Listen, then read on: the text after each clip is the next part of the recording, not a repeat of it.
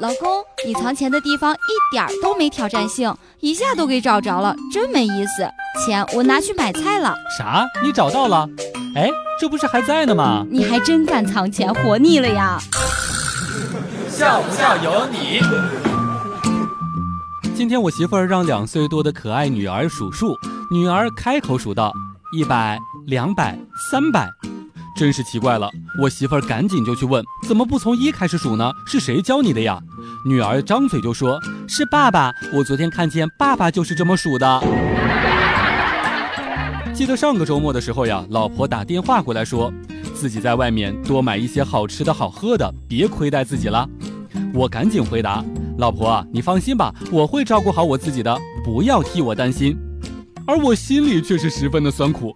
工资卡你拿着，你一个月给我多少钱？你还不知道？你让我拿什么买东西吃啊？笑不笑由你。美女销售姐姐结婚三年时间了，有一天在床下发现了三百块钱大钞，但是呀，她并没有拿出来，而是默默的关注着。发现攒到一千块钱的时候呢，她就一起拿了出来。有一位朋友前两天对我吐露心声，说自己做了一件对不起老公的事儿，自己很自责，很害怕，每天带着心事，他已经不能够坦然入睡了，该怎么办呢？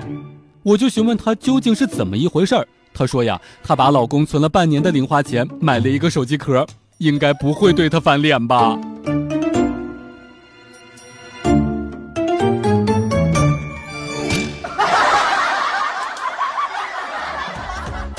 每天两分钟笑不笑由你。你要是不笑我就不跟你玩了。